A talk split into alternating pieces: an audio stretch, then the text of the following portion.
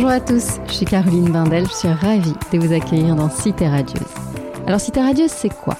Une rencontre, une conversation avec des personnes venant d'horizons très divers mais qui ont en commun de faire rayonner une ville, Marseille. Elles y vivent, y ont vécu ou tout simplement l'aiment pour ce qu'elle a à offrir. Marseille est lumineuse, bouillonnante, arlequinée, agitée. On l'aime autant qu'on la déteste? Parfois. Parfois seulement. Aujourd'hui, mon invitée est la rappeuse et comédienne Safira, que j'ai découverte dans Bonne Mère, le dernier film d'Afsia Herzi, la réalisatrice du merveilleux Tu mérites un amour, que j'avais d'ailleurs reçu à ce micro à l'occasion de la sortie de ce premier film.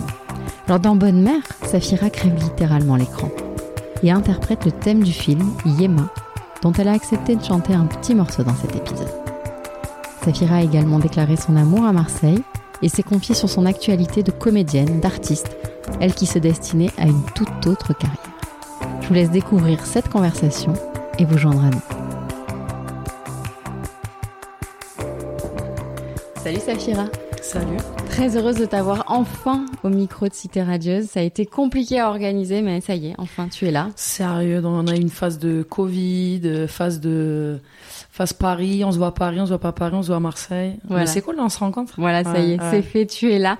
J'ai envie d'évoquer des tas de sujets avec toi. Le rap, le cinéma, la sororité, la force du collectif. Et nous allons aborder tous ces thèmes-là. Mais pour commencer, j'aimerais en savoir un petit peu plus à ton sujet et euh, savoir qui se cache derrière ce nom d'artiste. Qui est Safira quand tu n'es pas dans la lumière? Alors, qui est Safira? Ben, Je m'appelle Ludivine.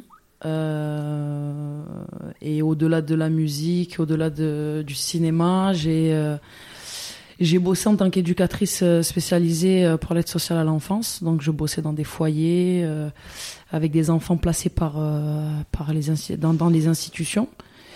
Et, et la musique, ça fait des années que je suis dedans. Donc depuis que j'ai 15 ans, je rappe, j'écris.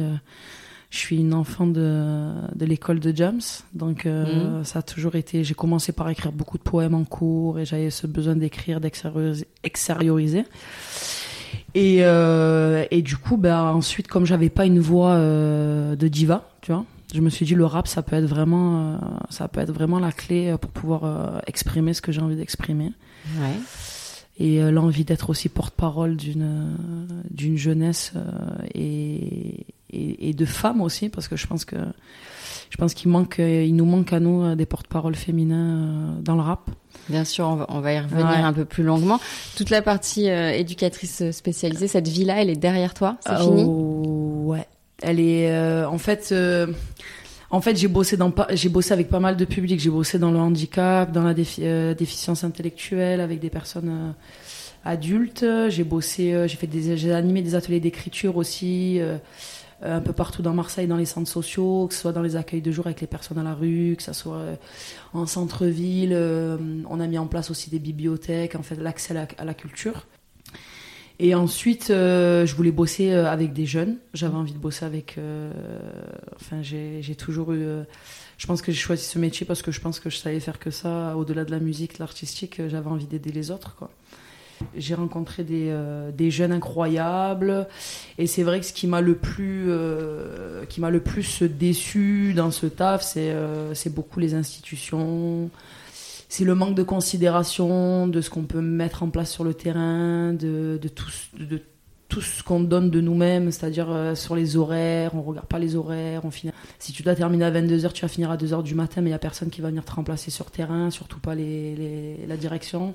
En fait, c'est euh, c'est beaucoup donné de soi, en fait, et de ce qu'on est et c'est très peu de reconnaissance et puis c'est souvent aussi des, euh, des décisions qui sont prises par des personnes qui ne sont pas sur terrain qui peuvent pas comprendre aussi euh, les problématiques des jeunes euh, ce qu'ils ressentent dans quel état d'esprit ils sont à ce moment-là et ils sont peut-être pas prêts à ben, on travaille sur l'insertion, mais il y a des jeunes qui ne sont pas prêts parce que psychologiquement, ils ont été traumatisés ou mmh. blessés mmh. et que c'est pas le moment pour eux. Donc c'est vrai qu'il y a beaucoup de... En fait, on est l'entre-deux entre l'institution et les jeunes. Donc c'est vrai qu'il y a beaucoup, beaucoup de choses comme ça qui m'ont qui m'ont dégoûté un peu du métier euh, du métier du métier d'éduc. Hein. Parce que après les jeunes euh, en soi, c'était un plaisir de, de, travailler avec eux. Il y en a, il y en a qui s'en sortent et il y en a qui, il y en a où c'est plus c'est plus complexe. Les parcours sont différents, mais euh, c'est vrai que voilà, c'était. Mais ça reste quand même un, métier que j'ai adoré. euh, Enfin, peut-être que j'y reviendrai euh, par la suite si euh, artistiquement j'ai plus de projets ou peut-être que j'y reviendrai puisque dans tous les cas c'est mon seul bagage, c'est mon seul, c'est la seule chose que je porte au-delà de, de la musique. Mais mais c'est vrai que ça a été une belle expérience. ouais. Bon, alors sur le terrain, ils ont perdu, euh, ils ont perdu une belle personne, mais nous, on a gagné une grande artiste. hein. Donc, en attendant, on a, on a beaucoup de chance. C'est flatteur ça. Sur, euh, je voulais revenir au fil rouge de ce podcast qui est Marseille. Ouais. Qu'est-ce qui te vient spontanément euh, à l'esprit quand tu penses à cette ville Euh, Qu'est-ce qu'elle représente pour toi? C'est l'amour de ma vie, Marseille. C'est euh, là à l'heure actuelle, je suis en, je suis, je suis dans une dans une compagnie de théâtre qui s'appelle Les Hommes Approximatifs et je joue dans une pièce qui est mise en scène par Caroline euh, qui est une femme incroyable, euh, qui est une de mes rencontres aussi euh, 2020 euh, après Afsia. Enfin, j'ai bossé qu'avec deux nanas et je trouve que c'est incroyable euh, la force qu'elles ont et ce qu'elles ont envie de, de montrer en fait. Et, euh, et en fait, je travaille avec ce troupe qui est entièrement composé de comédiens, la plupart parisiens ou la plupart euh, valençois. Ou, euh, et je les saoule avec Marseille. Toute la journée, ils me disent Ah, ça arrête avec Marseille, tu nous as gonflés. Qu'est-ce que Alors, tu leur dis Ben, je leur parle de Marseille tout le temps. Je suis malheureuse dès que je suis pas à Marseille. Je suis malheureuse quand je suis dans d'autres. euh, parce qu'on tourne et que là, j'ai fait un mois à Paris. On a fait euh, deux semaines à Stockholm. Donc, euh, quand je suis loin de chez moi, je suis, je suis malheureuse. C'est mon, c'est mon point d'ancrage. C'est, euh, là où il y a toute ma famille. C'est là. Parce que pour moi, c'est la chose la plus, la plus importante dans une vie. Au-delà de la carrière, euh, les strass, les paillettes, c'est, c'est, euh, sans, sans les siens, sans l'endroit d'où on vient, on n'est rien. Donc en fait, c'est des trucs euh, qui manquent à mon cœur quand je suis pas là et quand je suis seule en tournée et que je suis dans ma chambre et que et que je vois mes potes qui sont en train de se balader, qui snappent euh, sur le vieux port et qui marquent ouah, le temps qu'il fait aujourd'hui et qui clipent ou qui sont sur des projets et que je les vois et euh, voilà, c'est Marseille, c'est c'est c'est tout, c'est euh, c'est une fierté même de dire qu'on vient de Marseille. Pour moi, c'est la, plus belle ville du monde euh, pour tous les Marseillais, je pense. Mais Tout simplement. Ouais, c'est clair. Ton enfance, elle était plutôt urbaine à Marseille ou plutôt excentrée? Ben moi j'ai grandi à Vitrolles, qui est une petite Ouais. ville euh, à côté de Marseille, je pense que tu Mhm. dois connaître. Euh, j'ai grandi à Vitrolles, euh, on était dans des quartiers populaires avec mes parents euh, et ensuite ils ont essayé ben, de, de nous emmener euh, ailleurs que des quartiers populaires donc ils, on, a grandi au vieux village après, on est parti je crois que je devais avoir 7-8 ans, a- mes parents ils avaient acheté un appartement à l'époque et j'ai grandi à Vitrolles et je faisais des avec les copines, on faisait toujours des allers-retours à Marseille avec le car bleu. Donc on descendait euh, au Vieux-Port, on descendait au centre-ville. euh. Après Vitrolles c'est pas très très loin de Marseille, donc euh, on a baigné dedans et après en étant étudiante, vu que je bossais, que j'étais à la fac aussi, j'ai fait un an de psycho. Euh, avant de faire mes études d'éduc, euh, j'ai voulu prendre mon envol et je suis partie à 19, 20 ans, je crois, et que j'ai pris un appartement dans les quartiers nord de Marseille, à Saint-Louis, où j'y ai vécu presque 10 ans. Et, euh, et puis voilà, je, je, je, je- j'ai aimé Marseille pendant toute cette période. Et là, je me suis, je me suis installée au Pen Mirabeau. Mhm. Donc je suis à 5 minutes de la Castellane, à 5 minutes de la Bricard. Je suis toujours, je suis toujours à Marseille. Mais je suis dans l'entre-deux. Le côté un peu colline, un peu là, et en même temps, je suis encore à Marseille. Qu'est-ce qu'on apprend de cette ville en vivant dans les quartiers nord? Tu as vécu 10 ans, tu le disais, seul Ouais. Seul, ouais. Ouais. Et Marseille, c'est tout ce qu'on ne, tout ce qu'on ne montre pas. Enfin, vivre à Marseille, c'est. Moi, j'avais rencontré une nana un jour, euh, j'étais au 5 Terre en Italie, je, fais, je me baladais, j'ai rencontré une nana qui vient du Brésil, qui venait de Rio, et qui m'a dit euh, Waouh, Marseille, euh, avec son français, elle n'arrivait pas super bien à parler le français. Elle me disait Waouh, Marseille, c'est une ville dangereuse. Les gens ont des clichés sur Marseille. Mhm. En fait, je pense qu'il faut y vivre pour comprendre. euh, De toute façon, quand on voit le nombre de Parisiens qui descendent vivre à Marseille, on, on le sait que. Ça y est, ils ont compris. Ouais. Après, c'est une ville, oui, il se passe des choses. C'est vrai que c'est chaud. C'est vrai que, voilà, dans les quartiers, euh, ça, ça manque de, ça manque de, de, de ressources. Et, Enfin, on, le- on le voit, en fait. euh, Maintenant, ils détruisent beaucoup de quartiers pour en faire des, des, des lieux, des spots un peu chicos, des trucs comme ça. Mais Marseille, ça reste une ville. euh, Enfin, on est, on est vrai. J'ai l'impression qu'on est, euh, on a un franc-parler. On a, on a, c'est une ville qui est ensoleillée euh, 350 jours dans l'année. On a le soleil, on a, on a la mer, on peut s'évader. Euh, on a 3 heures de l'Espagne, 3 heures de l'Italie. On va au ski l'hiver. Enfin, Mm. c'est, une- c'est un cadre de vie, Marseille. Au-delà de, moi, je sais à Paris, en fait, le manque, euh, le manque de, de relief, c'est incroyable. C'est tout droit. Enfin, c'est des bâtiments, c'est tout droit. Moi, j'ai besoin de. Même si je suis dans les quartiers nord, en 5 minutes avec ma voiture, je suis, je suis au Catalan, il y a la mer. Mmh. je monte, je vais au pic de l'Étoile, je suis dans les Calanques. Enfin, c'est un vrai cadre de vie. Je pense que les mmh. gens qui viennent vivre à Marseille, c'est pour ça aussi. Bien sûr. J'ai envie qu'on revienne à, l'écriture, parce que tu en as parlé tout à l'heure, tu as dit je viens de l'école de James. Ouais. Cette envie d'écrire, euh, d'abord pour toi, j'imagine, sans penser que ce serait pour les autres à un moment donné. Ouais.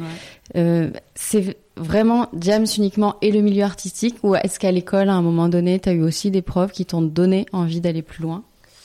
Euh, on a fait euh, des cours de musique comme partout, tu sais, euh, on a acheté notre flûte et on a joué à la flûte, quoi. Ouais, ça, ça aide pas. Mais c'est vrai, non, j'ai pas eu trop de, j'ai pas, en fait, les cours de musique, ça a commencé vraiment au lycée, le rap, et les cours de musique, c'était au collège, donc au, lycée, j'en avais plus trop. Mais, mais en fait, je suis passionnée par l'écriture au-delà de la musique. En fait, j'ai quand j'ai rencontré Caroline, par exemple, euh, je lui ai dit, euh, c'est la chose qui lui a marqué pendant mon audition. Je lui ai dit, euh, moi, ce que j'aime en fait, c'est pas faire danser les gens, c'est c'est les émouvoir. Et en fait, j'ai l'impression que les musiques qu'on retient, les classiques, les hits, c'est souvent les choses qui nous font rappeler, soit à quelqu'un de notre famille, soit à des choses qui nous ont un peu torturés. Mmh. Et c'est vrai que je suis dix mille fois meilleure dans, dans une écriture sombre, mélancolique, plutôt que de faire danser. Et l'écriture, ouais, ça a été. Euh, bah, j'écrivais des poèmes. Après, j'écoute de tout. Hein. Je suis vraiment éclectique dans, dans ce que j'écoute. Je peux écouter du Queen, comme je peux écouter de, du Brassens, comme je peux mm. écouter de, du Cabrel. Euh, j'écoute un peu, du, un peu de son américain, mais pas énormément, parce que je comprends pas les paroles. Et en fait, comme c'est important pour moi, j'en écoute pas énormément. Mais euh... Des grands auteurs, donc, quand même. Hein. Tu parles de, Bra de, de, de, Brassens, de Cabrel. J'aime lire. Moi, j'ai une grand-mère qui, j'ai une grand-mère paternelle qui, qui m'a emmené à la culture. Euh, enfin, je viens d'une famille euh, classe populaire. Euh, mes parents, voilà, ouvriers. ma grand-mère, c'est elle vraiment qui m'a, qui m'a emmené vers ben, le théâtre, celle qui m'a fait découvrir le festival d'Avignon, celle qui, celle qui à Noël, elle m'a acheté des bouquins. Enfin, j'étais passionnée de, de la Seconde Guerre mondiale, alors je lisais plein de choses sur ça. Enfin, j'ai eu, euh, j'ai une mamie qui m'a vraiment, euh, qui m'a aidé et qui m'a, qui m'a permis de me, d'avoir cet accès-là à la culture que pas mm. tout le monde a. Et, c'est vrai, je lisais des pièces de théâtre, je lisais plein de choses, genre Antigone, je l'ai, je l'ai tordu. Enfin, je lisais plein de choses qui me, qui me, ouais, qui me, la lecture, les mots, je pense que c'est la puissance en fait. D'avoir les mots, c'est Enfin, tu peux te faire passer pour un teubé euh, du moment où tu sais bien t'exprimer, tu, tu mets tout le monde d'accord, quoi. L'éloquence, savoir, euh, savoir euh, travailler ses mots, savoir répondre, même en... Moi, on me voit, je suis là, je, je traîne avec des meufs de quartier, on peut, on peut penser que genre, je, suis, je suis une meuf qui sait pas, qui sait pas m'exprimer, parce que dans la vie de tous les jours, je suis là et je parle un peu en mode, ouais, je suis la marseillaise. Et après, quand je suis en réunion et que je suis avec un juge euh, aux affaires familiales, je sais, je sais les mots que je vais employer. Je sais la. En fait, j'ai deux, deux personnes en moi, en fait. Mm. J'ai celle qui sait s'exprimer, celle qui sait ce qu'elle veut, celle qui voilà, et puis j'ai l'autre qui est plutôt cool et c'est plutôt saf. Voilà, je rappe et et, euh, et l'importance de l'écriture, c'est la base quoi pour moi. Alors tu dis Saf justement pour en revenir à ton pseudo, mm. Safira. Mm. Pourquoi? Il y a une explication Est-ce que ça veut dire quelque chose? Ben, À l'époque, je devais avoir 15 ans, je cherchais un blaze, je savais pas, je savais qu'il fallait qu'on, qu'il fallait monter sur scène et qu'il fallait avoir un pseudonyme. Et j'avais une, amie d'enfance qui s'appelle Melissa qui m'avait dit oh, moi j'ai une j'ai une pote à moi qui s'appelle Sephora. Et après il y avait l'histoire du saphir, elle me dit je sais que t'adores James et tout, James le saphir, nanana. Et après, elle m'a dit, ben, pourquoi tu fais pas un mix des deux? Euh, Sephora, Saphir, Saphira. Et puis c'est resté comme ça. Au début, euh, dur de se l'approprier, parce qu'un blast, c'est dur au début. Mm. Euh, les gens, tu vois, je m'appelle Saphira. Enfin, même toi, dans ta bouche, ça sonne bizarre. Et maintenant, ben, c'est la vie de tous les jours. Les gens, ils m'appellent Saf. voilà, c'est, enfin, dans l'artistique, même au théâtre, tout le monde m'appelle Saf. Mm. que dans, la vie de tous les jours, les gens, ils m'appellent Lulu, qui m'appellent Ludivine, ma mère. Ouais, qui t'ont connu petite. Ouais, qui m'ont connu petite. Bien sûr. Voilà. Mais Saf, ouais, ça reste vraiment. C'est rentré dans le langage commun, quoi. Alors, il y a un, peu moins d'un an maintenant, avec cette autre rappeuse, tu as repris le titre de Joule, bande organisée. Ouais. Donc, une façon de pointer du doigt qu'il y avait trop d'hommes, en fait, dans, dans cette bande. C'est important pour toi de faire avancer cette cause-là? Ouais, carrément. En fait, euh, en fait, on s'est rendu compte que, on s'est rendu compte que dans la tracklist de, de l'album de bande organisée, il y avait que Kenya Arcana qui représentait Marseille et qu'il y avait pas mal de. En fait, on, aurait pu se dire bon, ils ont sélectionné que des personnes connues, et ce qui est logique, puisque mmh. nous on est personne pour l'instant, personne ne nous connaît, etc.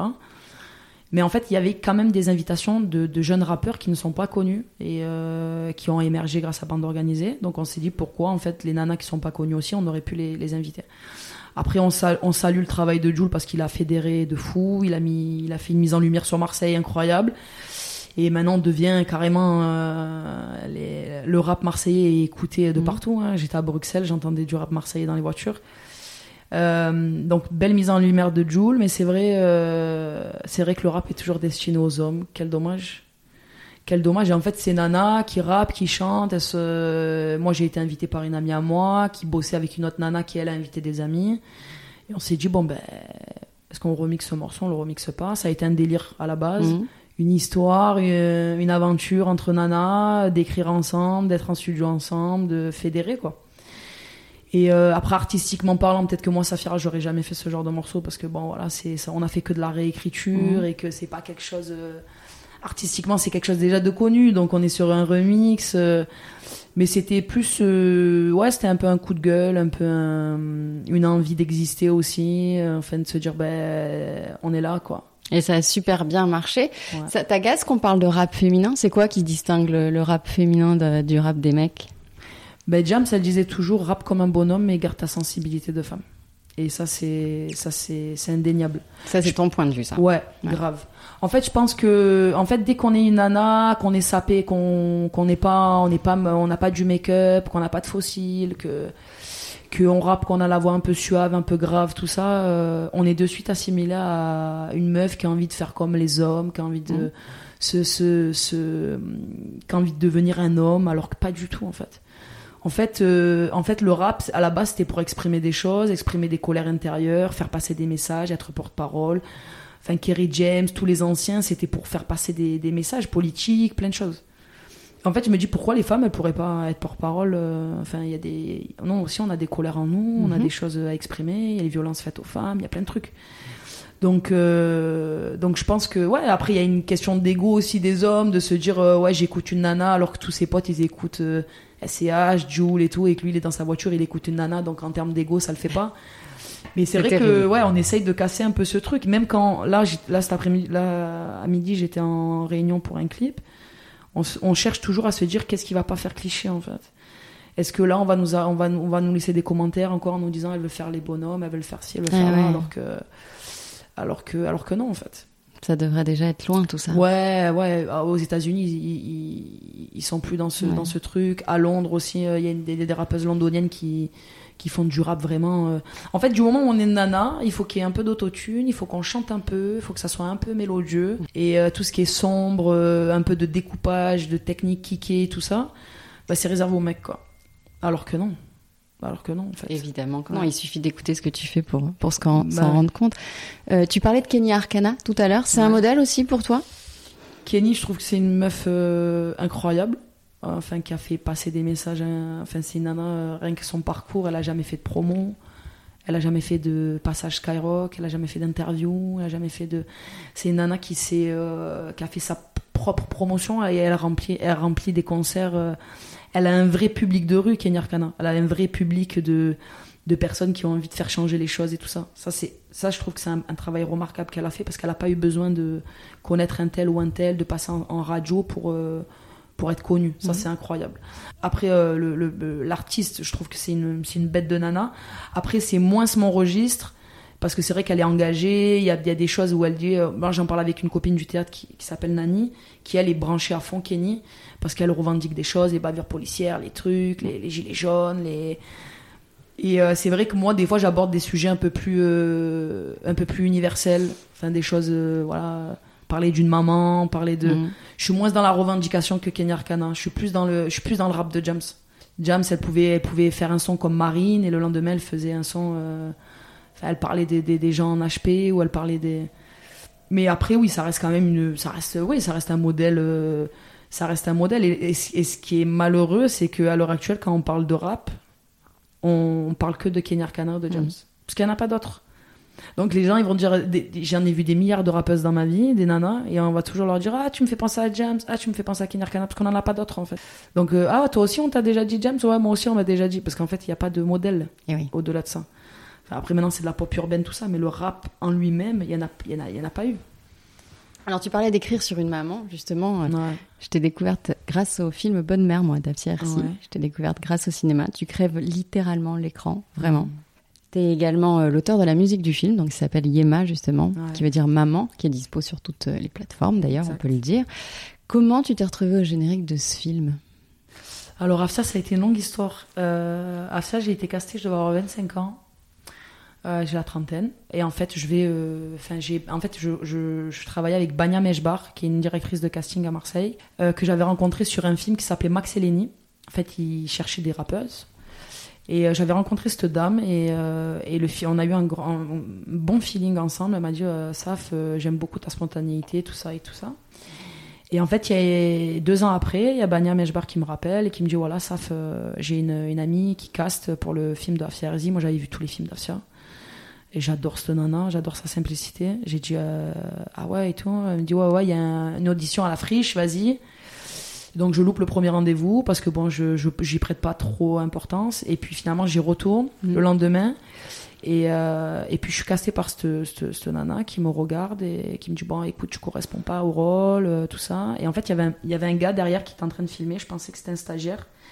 Et il m'invite à aller fumer une clope en bas. Et il me dit voilà moi je suis Mohamed Herzi je suis le frère d'Afsia il me dit écoute euh, moi j'ai fait des rushs de toi là. Et je vais les envoyer à ma soeur ce soir et je te recontacte. J'ai dit ok donc euh, moi j'étais restée sur le truc euh, non c'est mort Euh, elle m'avait dit je te garde en- pour de la figure pour des trucs comme ça j'avais dit ok et en fait, il m'appelle le soir, il me dit voilà, j'ai eu ma soeur en FaceTime, Afsa, elle, elle te kiffe, il faut qu'elle te rencontre et elle te veut pour le film, tout ça.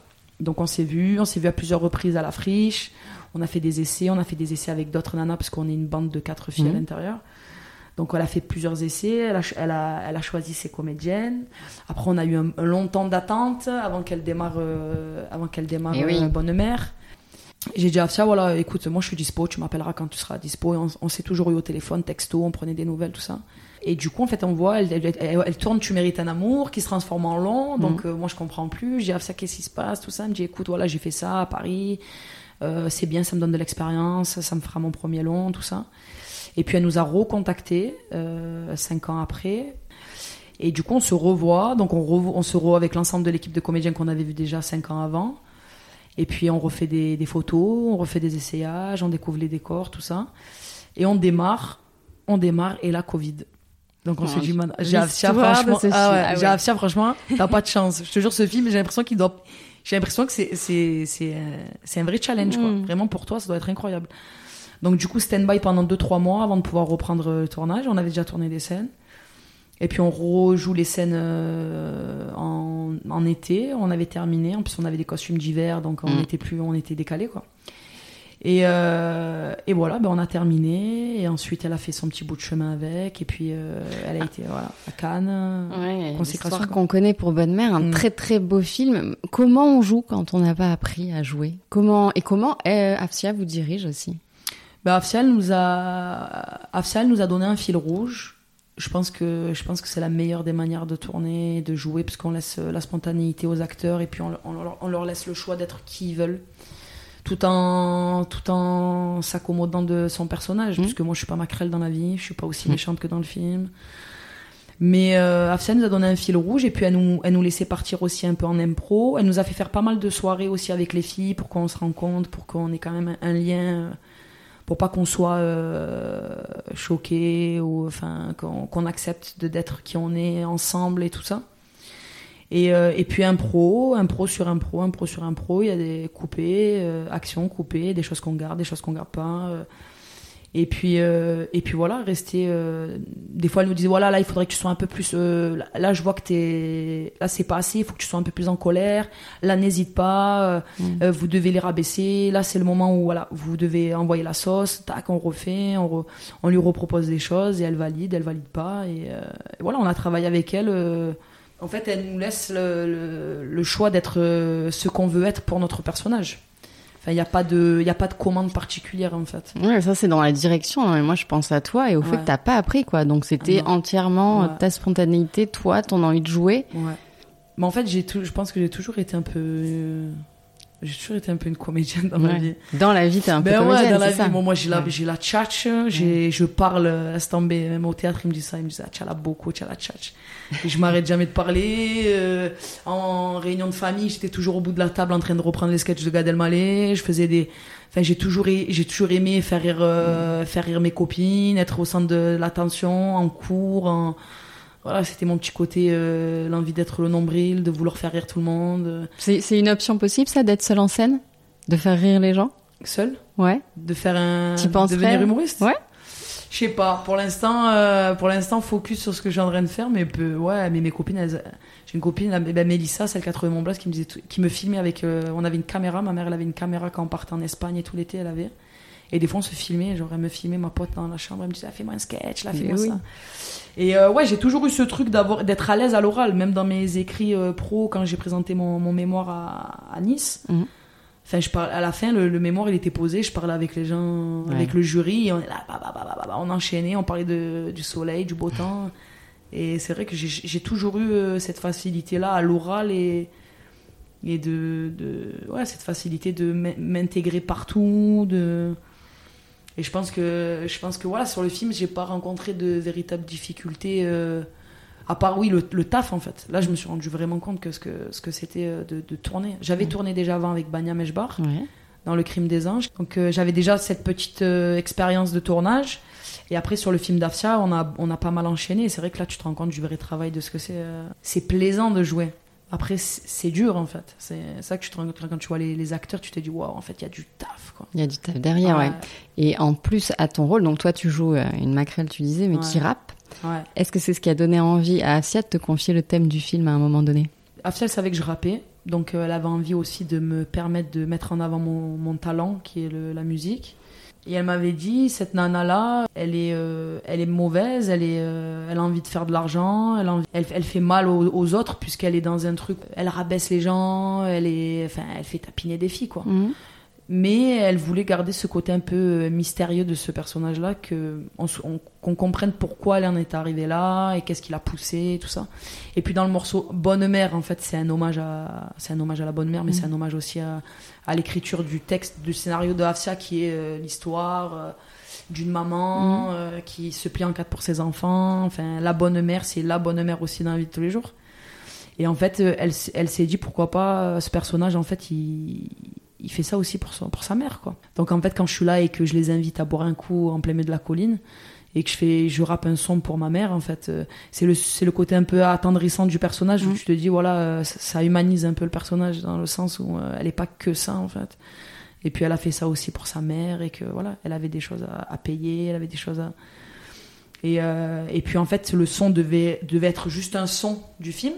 C'est-à-dire, on, on- elle savait qu'elle allait me, me filmer en train de rapper tout ça.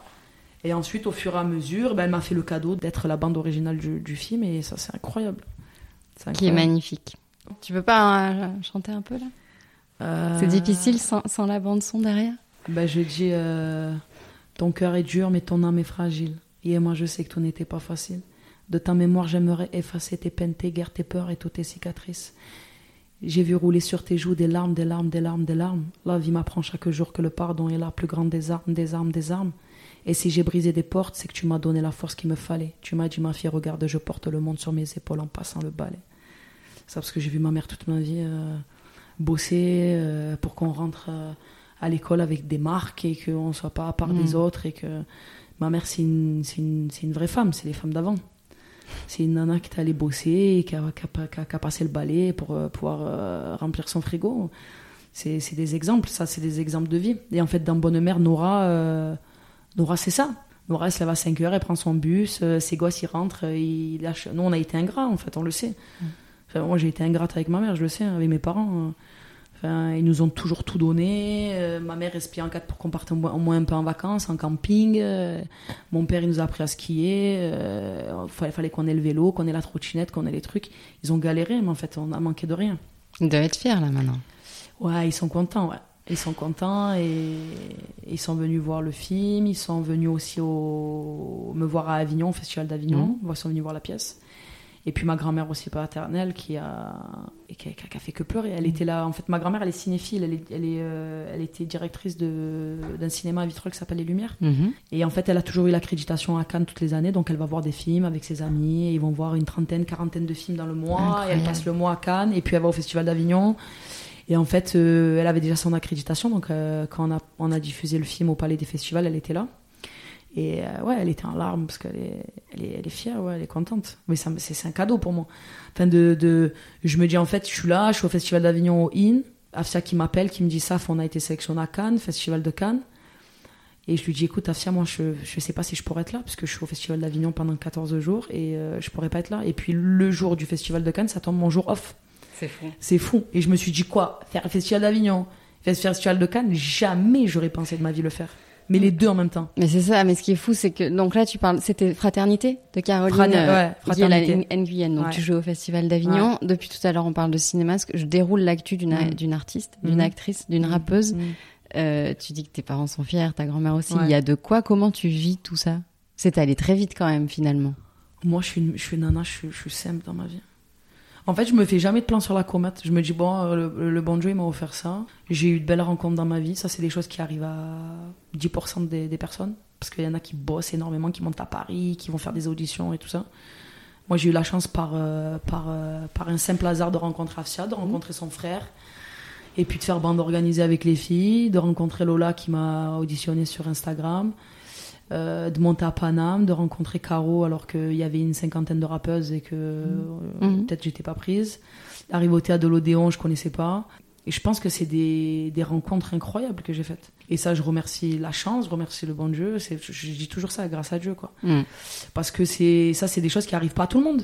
Et puis, en fait, je suis reconnaissante, je suis reconnaissante à fond de tout ça, de ces gens que j'ai rencontrés, Afsia, Caro, qui ont été des, enfin, c'est, c'est des exemples, quoi. C'est des, c'est, Momo, Afsia et Caro, c'est même pas, ça a jamais été mes patronnes, c'est mes sœurs. C'est mes, si on parle de sororité, c'est mes sœurs, quoi. C'est pas, et en fait, je le vis simplement. Je monte à Paname, là, j'ai fait une audition, euh, par exemple, j'ai fait une audition pour Netflix. Mm. Je monte, je fais l'audition, euh, je sors de l'audition, je, je me dis, ben, c'est bon, c'est bon, c'est pas bon, tant pis. Je, me, je suis jamais dans un truc à me dire, ouais, il faudrait que ça marche. Et je mise tout sur ça, en fait. Moi, ce que, moi le, le seul bonheur de ma vie, c'est ma famille, ma compagne, parce que je suis avec une, une- une jeune femme, euh, qui, ça fait 4 ans qu'on est ensemble, que j'aime par-dessus tout. Et euh, ça, c'est ma force de ma, la force de ma vie. C'est mon bonheur. Ma nièce, mon petit, mon petit frère qui a une petite fille qui s'appelle Mia, que Mhm. j'aime par-dessus tout. Ça, c'est ma seule force dans ma vie. Et, Et- si j'ai ça, je suis heureuse. Et le reste c'est du bonus. Et le reste, c'est du bonus. Et c'est pour ça que je, je kiffe. Je kiffe ma vie, là, à l'heure actuelle. Enfin, je- Ça se voit, ça s'entend. Bah ouais. Et la suite, tu l'espères comment? C'est-à-dire hein, le rap, le cinéma, t'aimerais un peu les deux? Bah, en fait, euh, en fait, j'aimerais faire du. Maintenant, j'ai vraiment pris plaisir à jouer. En jouant au théâtre, je trouve que j'ai appris énormément avec Caro. On est, il y a 4-5 comédiens professionnels avec nous et le reste, c'est des comédiens amateurs. Donc, ils nous ont appris pas mal de choses, toujours dans, dans une bienveillance, euh, sans jamais se sentir au-dessus et tout. Ils nous ont toujours euh, apporté leur, euh, leur technique du métier. Donc, c'est une vraie école de terrain et je trouve que j'ai appris pas mal euh, cette, dernière, cette dernière année de création avec euh, Caro. Et je prends plaisir à jouer de fou. Et je me dis, putain, j'aime ça autant que la musique maintenant, c'est incroyable. Et la musique, ben, le problème de la musique, c'est toujours pareil. Euh, la musique, en fait, si t'as pas d'argent, tu peux rien faire. Si t'as pas quelqu'un qui vient payer tes sessions, s'il y a pas quelqu'un qui met de l'argent sur euh, un clip, là, on essaye de réaliser un clip avec zéro. Et c'est toujours très compliqué. Et puis après, il faut sortir le clip. Le clip, il va faire 1000 vues. Si tu t'achètes pas un peu de promo, que t'achètes Ouais. pas. En fait, c'est un cercle vicieux, la musique. En Mais fait, tu continues d'écrire. mais bien sûr. Ouais. Et là, là, j'ai, là, je suis sur un solo que je vais clipper quand je rentre de Madrid. Mhm. Et euh, là, j'ai un son en collaboration avec Lil So aussi, euh, qui est ma petite sœur de, de la Castellane, que j'adore. J'adore, ce- j'adore cette nana. Donc en fait, j'ai plein de. La musique, je, je, en fait, dès que je suis pas au théâtre et que je, je suis pas au cinéma, je bosse musique. Mhm. Je suis au studio, je grade, je fais. En plus, je, je me dis, je me dis en fait, l'un ou l'autre m'aidera pour la suite, en fait. Bien sûr. Mais je lâche pas, non, je lâche pas, j'écris. Donc en ce moment, c'est casting. Tu parlais de Netflix. C'est quoi ton actu? Le théâtre, c'est fini là pour l'instant ou ça Ben, tourne encore? Le théâtre, en fait, on est en tournée pendant deux ans. Donc là, euh, là, je reviens d'un mois et demi à Paris. On a fait Stockholm et Avignon. Et euh, donc, euh, la phase de créa d'un an, elle est passée. Là maintenant, c'est que des représentations. Et on joue en mars à la CRI à Marseille. Ah, Et d'ailleurs, bah, tu auras une invite, hein, tu viendras. Ah bah, je serai là. Et il y a une longue tournée qui nous attend, européenne et internationale. Donc on va jouer dans pas mal de villes européennes, euh, Berlin, Hambourg, euh, Milan, Rome, euh, Lisbonne. Voilà. Et là, il y a même le Canada qui est venu nous voir à Paris, le Japon, la Corée. Enfin voilà, il y a un truc, il y a un truc qui se passe incroyable. De toute façon, Caro, sa pièce d'avant, Saigon, euh, elle est partie à l'international grâce à cette pièce. Ils ont fait la Biélorussie, l'Australie, enfin ils ont fait la, la- le Vietnam, ils ont joué un peu partout. Et en fait, c'est ce qui l'a propulsé aussi à l'international. Donc la fraternité, je pense qu'il euh, qu'il va y avoir une super tournée aussi. Donc en fait, je suis entre les deux et dès que je rentre, je pars. Là maintenant, c'est chill. Parce Ouais. que Paris, c'était un mois et demi. Là maintenant, c'est quatre jours par-ci, trois jours par-là. Donc je suis plus à la maison, je prends plus le temps de de- d'écrire, de, faire un peu de musique et de me consacrer à d'autres trucs. voilà. Alors justement, quand tu reviens à Marseille, comme en ce moment, est-ce que tu as des endroits que tu aimes particulièrement et que tu souhaiterais partager avec nous? Ben, quand je rentre à Marseille, déjà je rentre à la maison, ça fait euh, dans son appartement, euh, dans le WC Goda, c'est roi des Netflix. Mhm. euh, c'est déjà très c'est bon. le c'est le pied total, tu vois. Après euh, après Marseille, enfin je vais je vais me balader souvent vers chez ma mère. À la, ma mère elle habite à la Couronne. Après saucer les pins, tout ça, j'ai beaucoup de famille là-bas. Donc, euh, donc là, il va y avoir la saison des asperges, on va aller ramasser les asperges. et voilà, ouais, je me balade, je suis un peu chez ma grand-mère aussi à Vitrolles, euh, je suis souvent au studio. Donc, euh, ouais, je suis un peu partout, quoi. Je suis un peu partout. Après, j'ai pas de spot spécifique. Ni d'adresse fétiche, de resto, de... Ben là, j'ai essayé la table, la table d'Augustine. Mhm. Ouais. J'ai pas, pas mal aimé. J'ai une copine qui m'a parlé de, de Georgia aussi. J'adore la truffe, donc euh, je pense que je vais aller mettre un pied là-bas. Et puis j'aime bien me balader à Carrie sur le port de Carrie. J'aime Mm. bien manger là-bas. J'aime bien. euh, je trouve que c'est reposant Carrie. J'aime bien.